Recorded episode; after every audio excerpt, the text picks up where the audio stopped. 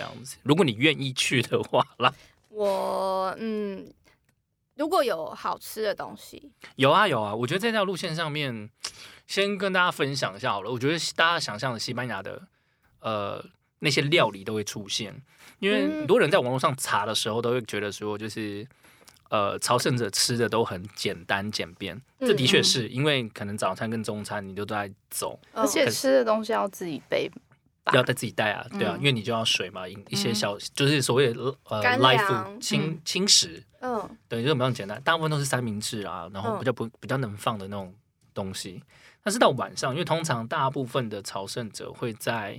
四点到六点之 Check in 这中间就会全部处理完毕，嗯然后他们就会去吃晚餐。那大部分停的地方就是，如果今天停到大城市，他们今天料理选择就很多，比如说你们想到想过的那个、呃西班牙海鲜炖饭，对，没错，哦就是这就种只东西。能讲到这个还有还呃，对， 不是烘蛋啊，烘 蛋啊，嗯红蛋红对蛋，啊，那还有呃，还有那个有就像类似 tapas 的东西是那个水煮章鱼，嗯嗯，就是那种一盘，它就是水煮章呃，把章鱼水煮之后， 然后撒一些香料跟辣粉，然后去吃，它蛮蛮简单，蛮好嗯海吃的。嗯鲜对，然后还有炖牛膝啊、哦，牛尾不错欸，啊好啦，这类的东西。然后鼓励你明天继续继续受苦受难。嗯对对对，然后有个比较特别的叫蒜蘑菇，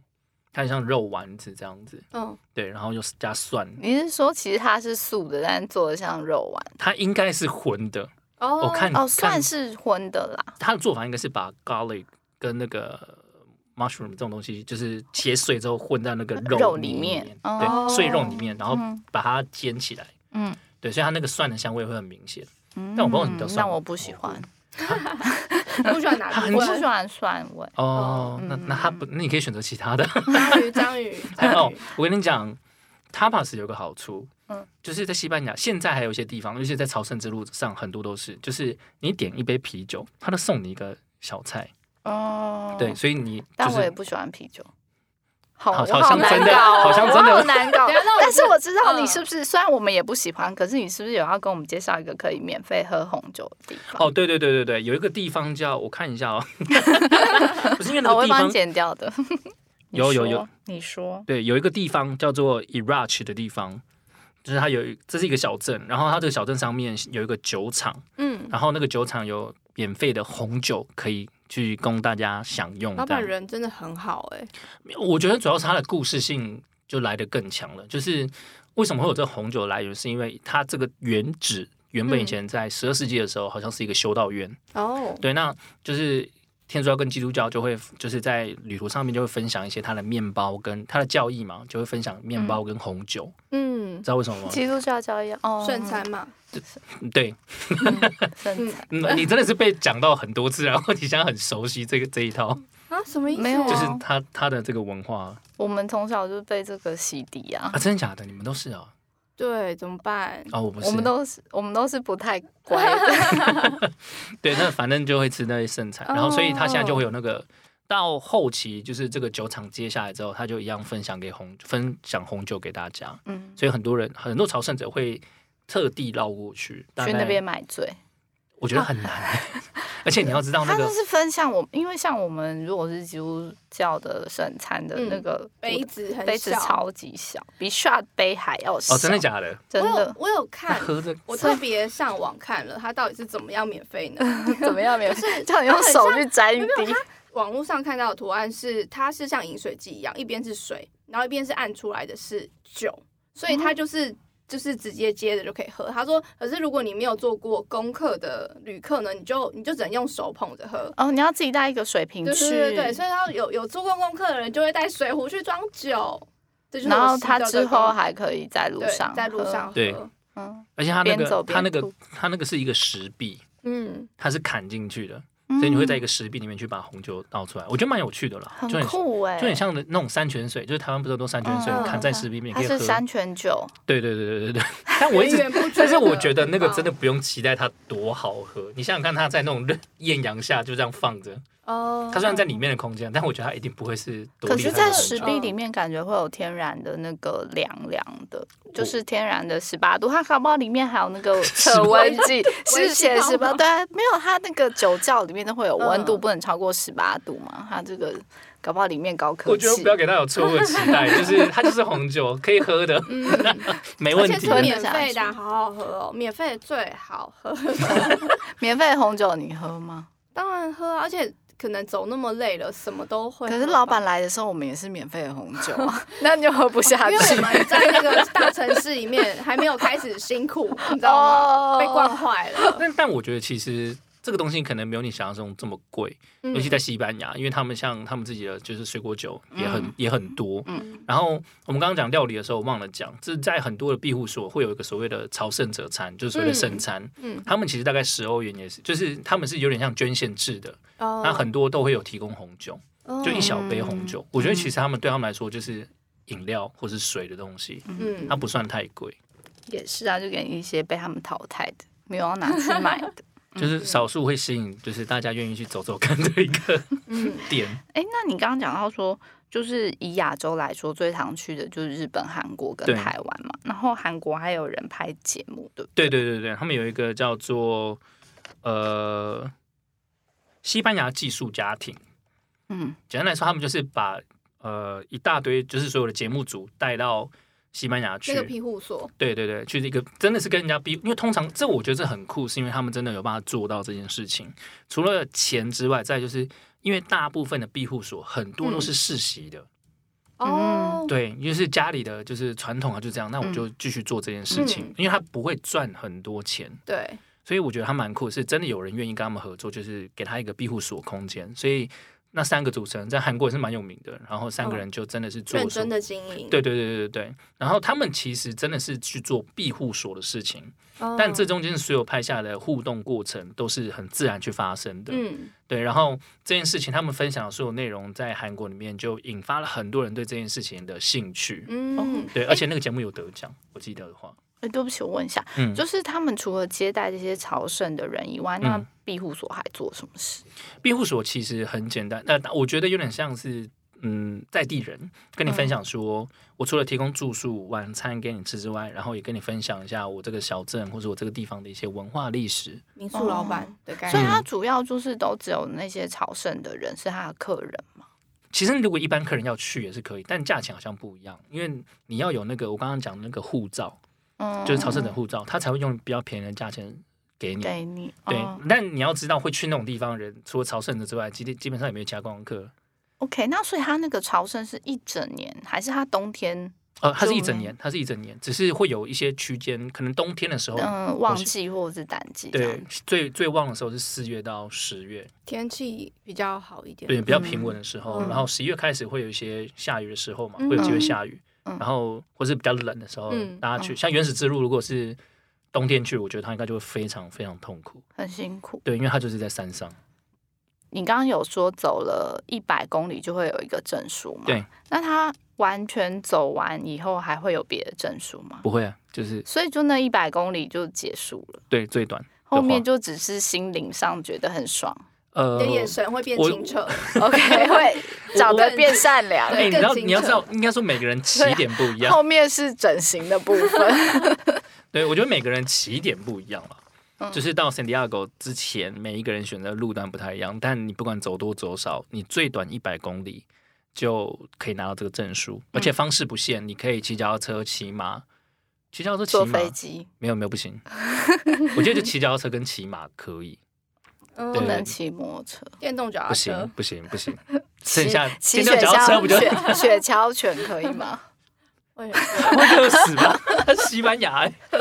对，就这两种方式。但是相对的，如果你用工具的话，你的公里数就会比较长。如果我没记错，起码要两百公里。嗯，哦，对那个，所以它其实每一个就是至少到两百公里，它都会有一个发证书的锁给因为你。他没有，他发证书的是在中心点，就是所谓圣地亚哥那个大教堂，然后他就在那个地嗯方，圣雅各大教堂。所以你是凭良心去，没有去，哦，你你现在问是他要怎么去证明你走哎对完？对对对对，就是呃，你只要拿到那个证书，那个证书可以免费领取。然后在这条路线上面的庇护所、餐厅、教嗯堂、餐厅、餐厅应该有些有，教堂、庇护所、修道院这些地方嗯都可以帮你盖章。哦，对对对，然后你只要盖满了，就是一定的数量之后，嗯你就可以到最后一天到圣地亚哥大教堂之后，它就可以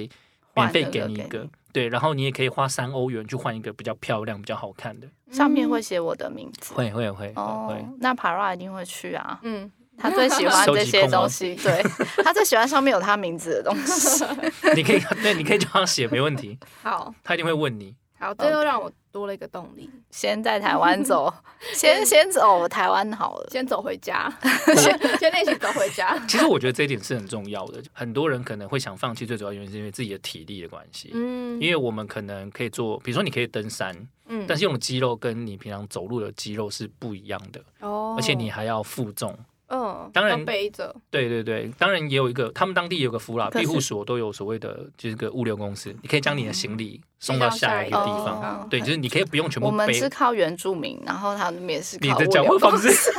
哦而是你 的，我们是靠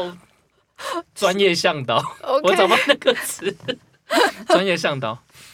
杯弓啦，就是对对，他们也有，但他们应该是物流，真的是物流公司送了，然后好像付三到五欧元，就可以帮你送到下一对个对哎点。对对所以你就要死命走到下一个。对，对比如说对如果你今天选了一个三十公里外的，你就要很早起，然那后我觉得我可能就是要在每个点都买一个礼物，然后送到那个地方，然后我就会想要得到那个礼物而走。大地游戏的我概又破念。我又增加了一个我愿意走的一个，所以你的原因你的做法是在在整趟旅程当中，每一天都增加自己一点重量，这样过。没有，还有物流公司我帮一啊他就开始送送这样一开始就送到不同的点，然后让我就是你知道会有一个走追，对追追着礼物跑的感觉， 因为我本身意志力比较薄弱，没关我系很只需要要其他的东西，对你只要预备七个礼物就好了，因为好你到一最百晚公七天嘛对啊对你七天就结束，好好七个礼物，OK，而且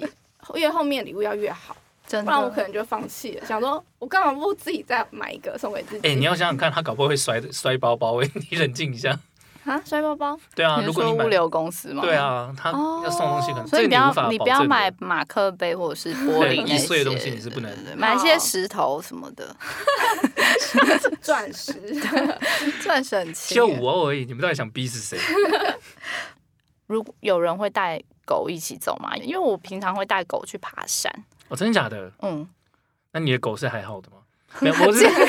好啊。因为我没有也想过这台件事台情，湾米克斯很行哎、我知道，但我也很想试，但我一直很怕。啊哦，不过我是没有爬那种过夜的啦，嗯哦就是可能就是譬如说，嗯，我们之前跟公司同事的时候，我就有带他去，嗯哦嗯，，很牵着吗可以？，从哦没有没有没有，就是放开。可是它可以我们家走狗是叫得回来的，哦，那对跟对我一对，样。哦嗯嗯那我觉得这个可以尝试。那嗯我我觉得这个是一个蛮好的点，是因为我前阵子看到有个新闻，好像去年的吧，有一个台湾人男生，然后带着自己的呃狗狗黄金猎犬，天然后哪，一起，去走这一段，对，而且他不是走一百公里哦，他走三百多，它就是虐狗吧，我觉得很 屌。 他就动是 保局，但是你要知道，狗是不能拥有那个就是证书的证书，嗯但是它很它呃那个服务员很很贴心，是把它写在同一张。哦，就你为你的什么名字跟狗不狗行？它这应该是创举吧？我不知道哎、但是可能是创举，说他们还没有可开能会讨 论你过。说给宠物吗？对对对，他们搞不好拿那个护照的时候是要拿你的 就是台湾的护照过去登记的啊，哦谁知道？那狗没有这东西啊，他的证书是需要护照这样子。在领取的时候你需要你它一定会有一个身份证件嘛。哦，酷对对哎对，他对不对是随意给哎，他那这你样不能感觉对很去正意式你。欸不能用真对，我帅不能用什么 para 啊什么土雀，不不能用啊对一行。对米对样对对，本所以就是它，所以狗狗没办法嘛，但它可以帮你写上去。你刚刚说你狗狗叫什么名字，这样、嗯嗯，对。黄我金觉得猎犬很走酷三百公里，对对对，我看那个时候，我其实觉得很感动，但我也很佩服这个主 人。你是佩服那个黄金猎犬我吗？觉得黄金猎犬真的很辛苦，很辛欸苦我觉得哎。它真的很辛苦。但我觉得主人是因为你知道，狗狗它毕竟是动物嘛，所以它不是那么完全的理解现在在干嘛，它只觉得有趣，诶，看看这个嗯环境。然后它在路上，因为它那个分享的时候很有很有趣，说它路路上认识了很多好朋友，比如羊啊什么其他动物 的，他们就因为直接看嘛，人家在嗯牧羊人就在旁边这样经过，他也是嗯跟着看。但我觉得最大的重点是因为那边真的很热，因为他选在六月底跟七月，六月底开始去，然后到七月的时候，嗯，所以是很热的。嗯，所以那个肉店你就要想办法把它做保护。 嗯，嗯然后有些地方它真的可能真的太热不能走，你就要把它背起来。他说他的、呃身身身上行李就大概十五公斤，然后还要拉一个十公斤的那个车子，因为上面会放一些狗狗的东西，还有嗯一些物品，所以大还概有狗类的时候要坐上去就变成四十公斤，对，所以我就想哇，这个真的是负重前行哎，我就是这个是苦行僧，他我觉自得己一个人去，对，跟狗，对我觉得很屌。嗯那我觉得那个真的太太，我不知道怎我我其实想象不到应该要怎么做。他人生一定有经历过什 么？对啊，哎他有才什让么他遗憾？对啊，那只狗有托梦给他说，他想要 去我想去，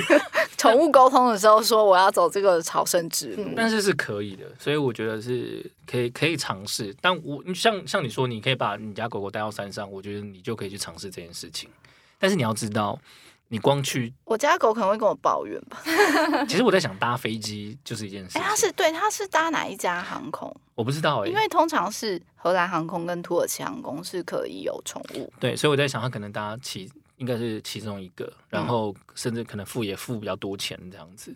我觉得重点是重点是因为朝圣之路的每一个起点都不是飞机能到的地方，嗯，所以它中间的中转的过程，嗯，也是坐一个车啊什么的，对，那他们就要考虑到坐这个交通工具能不能让宠物上。嗯，不过国外可以让相宠物对的比较对对对对比较我知道那个，哎、而且国其实国外很多的国内线是可以让宠物做客舱的，反而是哦，国际线比较不容易。但他是他从头到尾都没有写说为什么他会想要带狗一起做这件事。没有，他就觉得说他就想带狗去这样子。我我觉得其实这一点也蛮可惜的，因为毕竟它就是一个新闻，它就是一个趣闻嘛。嗯像我自己研究完之后，我觉得哇，这个我可能办不到，因为嗯就是那个是一个很甜蜜，但你后来可能会很生气的一件事 情。嗯，不然你可以先试试看带狗狗你干嘛先推徒坑我？徒步环 岛？你看我，觉得可以，因为台湾的气候什么，他们都算是蛮适应的，哦而且你的困难度其实是非常低，就是相比说你要把它折腾出国什么 的这一些是很 低。狗狗可能至从头到尾都会说我在家就 好，对，宠物沟通的时候把你骂一顿。 对啊之前不是有那个他背着狗，因为狗嗯是没办法走路了，哦，然后他在 OK 他最后的时间里面，他就背着它，然后到处就是去游山玩水，陪它度过最后的一年两年这啊，样很子。棒哎，很感人啊，嗯这个很故感事人就是对，但他的财力应该也是蛮感人的。其 实，其实这也是我想讲的，因为我，诶你知道，呃，如果你自己去的话，现在我觉得也要夯不啷当要快十万块，因为机票很贵，嗯住宿也很难订。然后我觉得，如果要带狗狗的话，你看你十几万，对，我说，所以我我我看到我很激动，我也觉得哇，好羡慕哦。可是我仔细冷静下来想想，我觉得很难做。就是可能要靠一股冲动吧。他真的是有梦， 坚坚强的意志， 对啊，那跟是决心真的是一个热情。但的确，狗狗可以走是可以去的，我觉得蛮酷的。好。那下次等你开团喽。你说带狗狗的吗？人可以啊，狗就算了。 他现在退却步了。好了，按照惯例，那我们就请真帅嗯，帮我们下三个 hashtag 关于西班牙朝圣之路。我觉得第一个 hashtag 我会给它叫做拥抱自己，嗯，嗯，然后第二个的话是拥抱混乱，好，嗯，第三个的话是每个人都一样，每个人也都不一样。哇，好有诗意，对，啊好有深。度，我们从来没有那么有深度的黑手。真的假的自己真的假的？ 拥抱混乱的部分是哪部分？就是在那个路途上会很混乱。我觉得，我觉得有呃，不管是人生当中还是这条路上，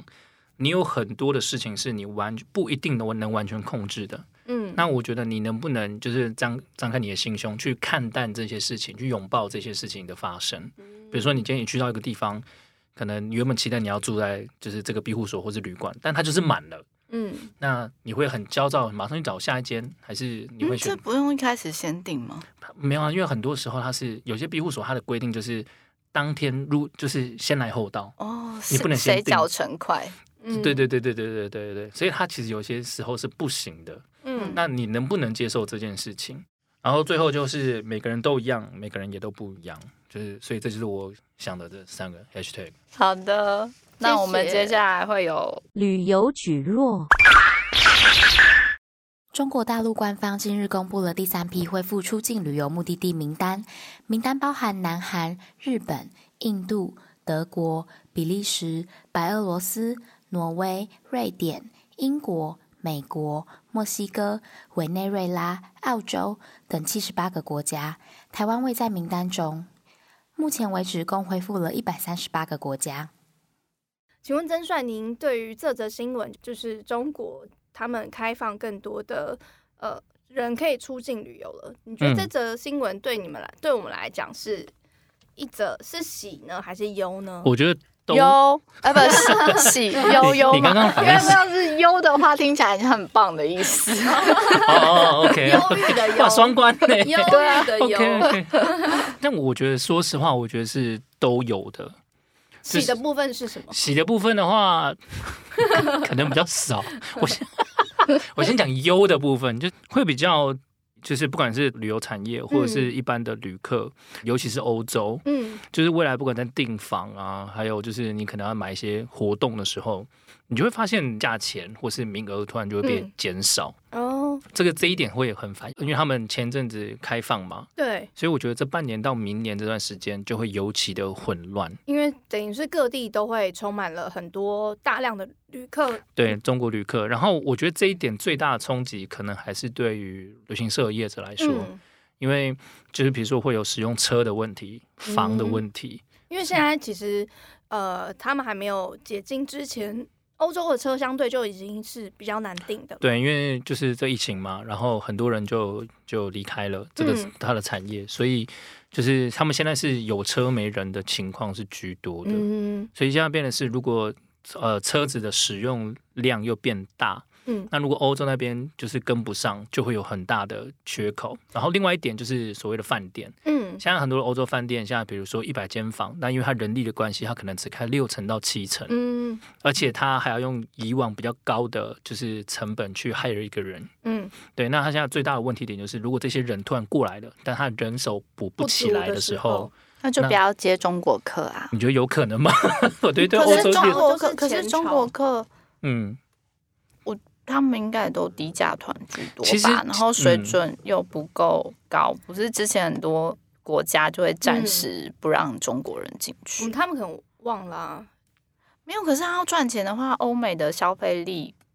就是。我意思是说，欧美都已经先订完嗯了。如果他只有六成跟七成的话，那他不可能 cancel 人家已经付定金的，然后去接中国客吧？对对对对。但是因为台湾团的操作不太可能半年前就定嘛，这台湾大概就三个月，嗯，所以变的是我我，所以我们一定会多少会被受影响。所然以后我觉得嗯们台、湾的旅客相较欧美的旅客冲击会更大，因为我们会是三个月左右才开始， 嗯我觉得是，然后我觉得应该说我们相对以台湾的旅游业者来说会比较有感。那当然，刚刚土雀讲得很好，是就是大部分大部分都是所谓的低价团，但不乏有一些人是他们可以 up 上来 upgrade，可能跟台湾团差不多，甚至台湾的高价团他们也是有这些人的，那些人口也不少。那就是我觉得他们一定能付得起。那当然就是饭店的冲击一定是比较小，但车的问题一定是比较大的，因为不管你是低价团、高价团，你都在用车，车的成本是差不多的。还是我们聘请一个会开车的台湾司机？我们直接从台湾带司机过去。，对，我觉得这一点其实就是一个比较大的冲击。然后我自己也有跟一些同业们聊天的时候分享，我跟他说，就是像比如说我们今年遇到最大的问题，就是大家看到国外拿回来的价钱，其实跟今年夏天差不多，就是比较贵。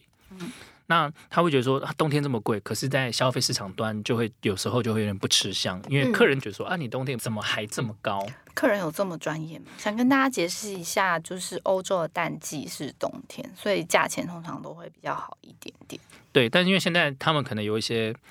呃同业，他们会把价钱拉低一点点嘛，可是会发嗯现自己成本变高了，所以价钱还会再重新调一次。嗯，嗯，那消费者就会有感说，诶，为什么好像跟跟之前看差到不多一样。对？然后第二个是好像跟今年夏天看的价钱差不差不多多，所以我们觉得至少还会混乱到明年。嗯，但我也必须得说，就是我认为，就是我认为还是有喜的部分，比较好的部分就是它有可能因为这一波乱流过后，嗯，价钱会恢复到像疫情前的正常价位，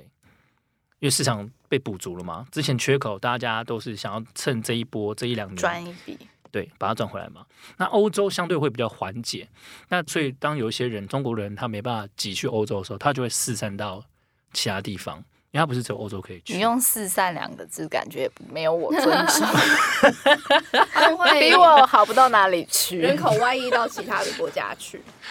那嗯其实我觉得，好啦，洗的听起来洗的部分应该就是全球的旅游会再次被带动起来嘛，因为呃原本热门的国家已经人被塞爆了，相对就会开发一些新的景点、新的国家，以前没有那么多人观光那么发展，像我们。之前我们同事有去考察的突尼西亚嘛，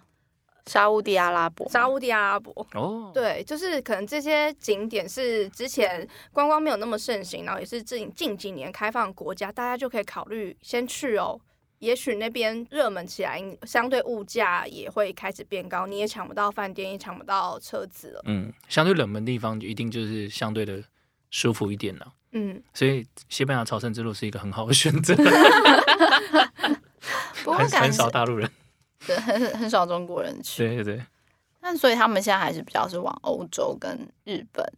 移动嘛。我觉得会，因为呃，我我这样讲好了，这是全球疫情后，原本大家的那个旅游习惯不会因此而有太大的剧烈改变。嗯就是我讲目的地啦，对方式可能会改变，但是目的地它可能是不会改变的。嗯，那我觉得像瑞士，它就有，因为瑞士它人口就这么多，就是它能容纳的人就这么多，嗯，所以你想想看，如果有一批人就是虎视眈眈的，就是我要去瑞士玩，而且瑞士现在就已经很贵了，嗯他愿意加，那他就会排挤到台湾的旅行社嘛，嗯因为台湾人的预期值就可能不会付他这么多钱。嗯但他们愿意付更多一点的时候，他们可能就拿得到房嗯，或是车什么等等的，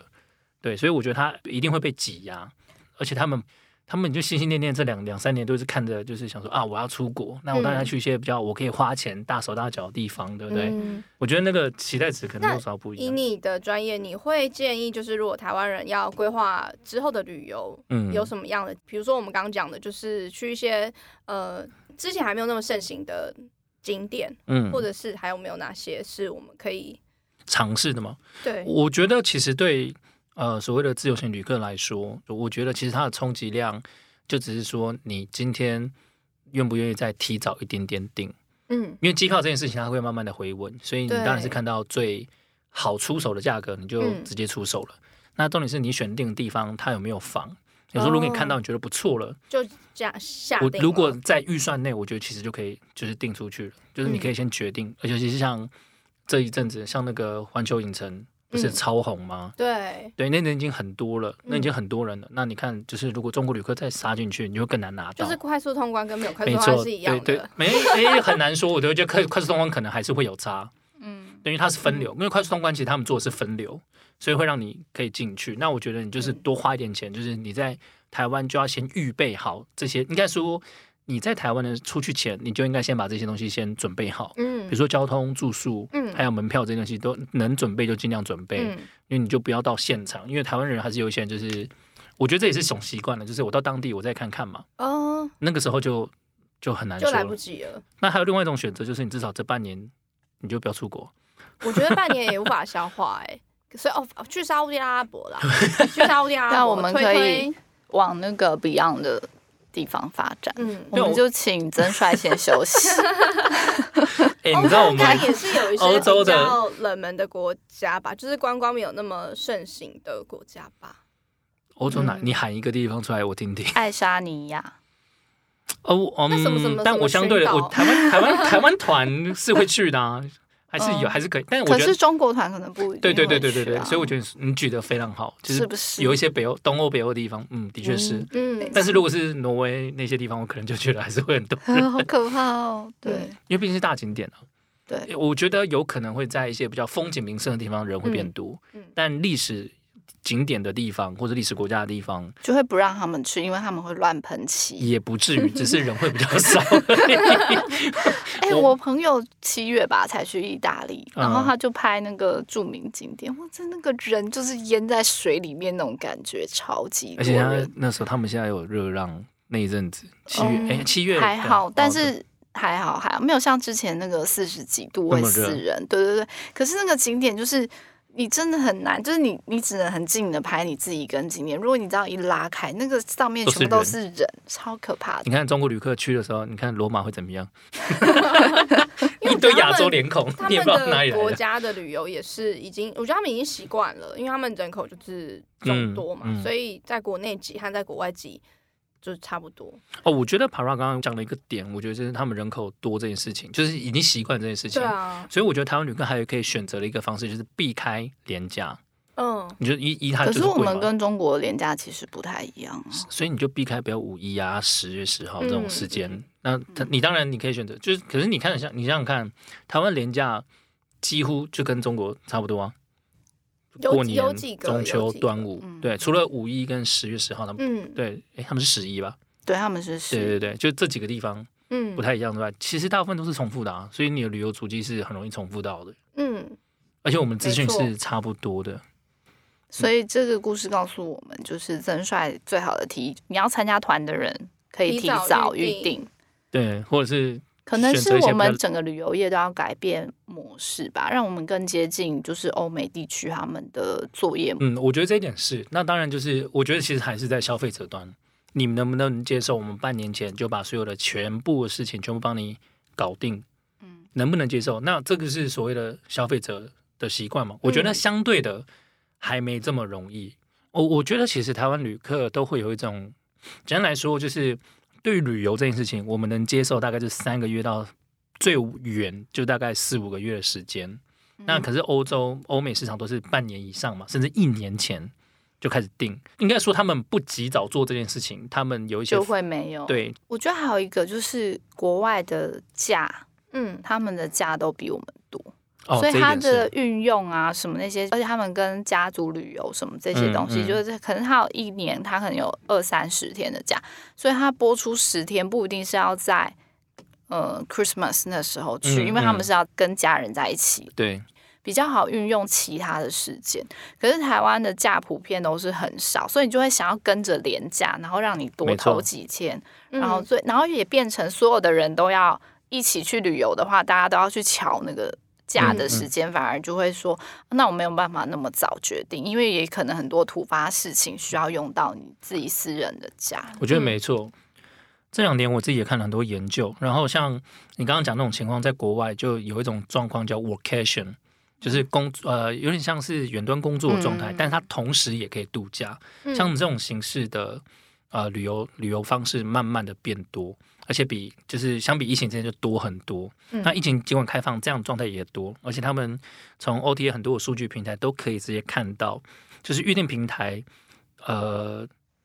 半个半年前就预定七天以上的住宿的这种比例是相当高的，嗯那种概念就是半年前我就知道我要去那边度假了，嗯对，所以他们相对的可以做这件事情的准备期就变得更早。嗯那我觉得台湾的进程还没有到这么前面，嗯，所以我们需要在，我觉得整个旅游市场，不管是同业或者是客人，他们都需要在一段时间去习惯。但我相信旅游的方式会慢慢的已经在改变了，嗯我们不再只是走一些景点，我所觉以得也可能嗯是欧美人欧美国家他们在旅游规划跟一般华人不太一样，对。就是他们可以比较容易做深度嘛，呃，华人都还会有一种就是嘖 CP 值的概念，嗯嗯，就是我觉得我觉得这件事情不是不好，嗯可是已经我觉得不经过这能用在每一件事情上面，对都，用就是这个已评估已经习惯了去，我要去追求到一个极致。